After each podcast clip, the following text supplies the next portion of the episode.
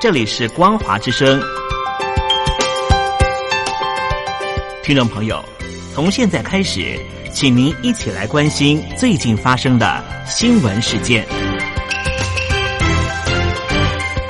欢迎收听《光华随声听》。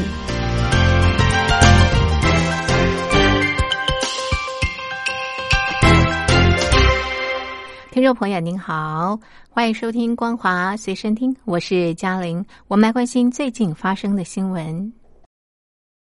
北京新冠疫情快速升温，四天激增五十一例本土确诊病例，其中十三日新增三十六例本土确诊病例，创三月七日以来的最高纪录。大多数病例都与新发地农产批发市场相关。北京市政府新闻办主任徐和建表示，北京已经进入非常时期。官方表示，北京这波疫情的病毒是从欧洲方向来的。北京市政府六月十四日上午举行记者会，公布十三日新增三十六例本土确诊病例，其中有二十七人是新发地市场工作人员。六月十四日下午又紧急举行第二场疫情记者会，公布当天零点到七点新增八例本土确诊病例，其中有三人是新发地工作人员，两人曾经到新发地采购。北京六月十四日将新发地市场所在的丰台区花乡地区升级为疫情高风险地区，这也是当前大陆唯一高风险地区。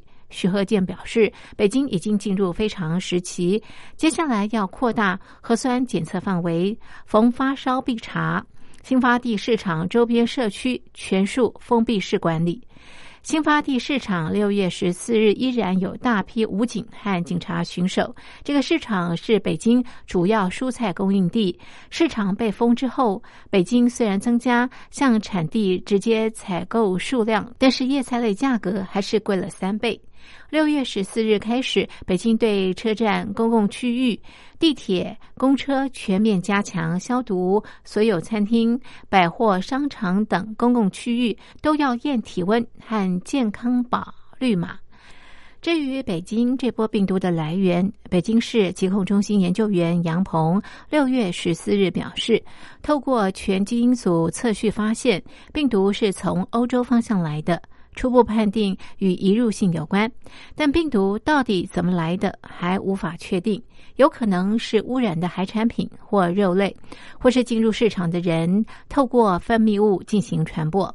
中国疾控中心流行病学前首席科学家曾光也表示，北京这波病毒株初判不像是中国国内流行的类型。他认为，北京应该不会成为第二个武汉，不会将病毒传播到其他城市，也不需要封城。但是，北京已经成为不受欢迎的城市。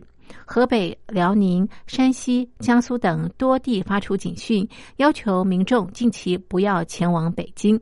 另外，根据大陆国家卫健委六月十四日公布，十三日新增确诊五十七例，境外移入病例十九例，其中广东十七例，主要来自孟加拉、印度、埃及的三个航班。为此，大陆民航六月十四日发布第一个熔断令，自六月二十二日起暂停南方航空公公司营运由孟加拉打卡至广州航线，时间达四周。北京新冠肺炎疫情持续扩大。六月十五日新增本土确诊病例三十六例，自十一日以来已报告新增确诊七十九例。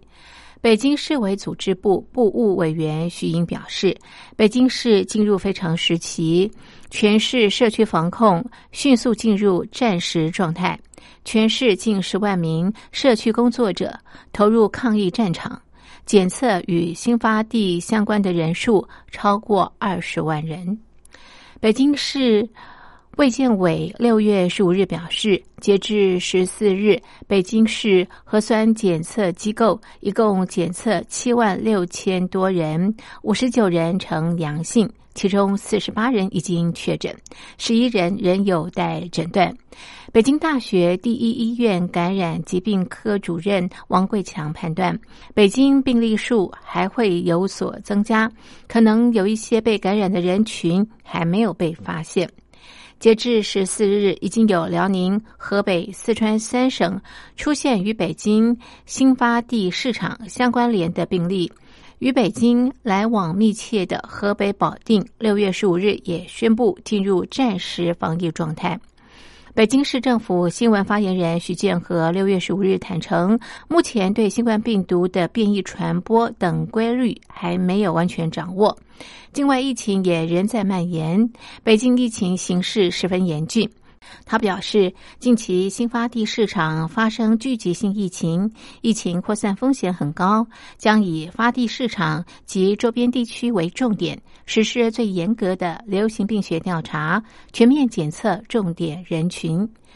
面对突然升高的疫情，北京市民也提高警惕。地铁、百货公司、餐厅人流明显减少，不少民众都被敲门。北京市下令通过挨家挨户的敲门行动，对去过新发地的民众进行地毯式全面排查。大陆疾控中心病学首席专家吴尊友六月十五日表示，北京这次疫情出乎意料，形势还是严峻的。未来三天是关键，现在要做的是控制好疫情，采取措施阻断传播。关于源头的调查，初步结果显示是从外地引进的。从病毒的组成结构来看，更像欧洲的。但是欧洲毒株也并不代表病毒来自欧洲。中国大陆有六亿人，每个月的收入也就人民币一千，符合实际吗？大陆国家统计局发言人傅林辉六月十五日表示，这项说法可从大陆全国住户收支与生活状况调查数据得到印证。这是大陆官方首度以数据证实，六亿人月收入仅人民币千元。今年是大陆全面建成小康社会、全面脱贫的关键年。大陆总理李克强却在年度记者会公开，有六亿人每个月收入也就人民币一千元，引起外界讨论以及对习李关系的关注。大陆国家统计局六月十五日举行记者会，傅林辉指出，依据《中国统计年鉴》《中国统计摘要》等刊载的住户收支调查数据，二零一九年低收入组和中间偏下的收入组一共百分之四十家庭户，对应的人口是六点一亿人。年人均收入是人民币一万一千四百八十五元，也就是月人均收入近人民币一千元。其中低收入组月人均收入低于一千元。他指出，还有六亿人平均每个月的收入大约人民币一千元，主要是农村和中西部地区的居民，收入入水平依然偏低。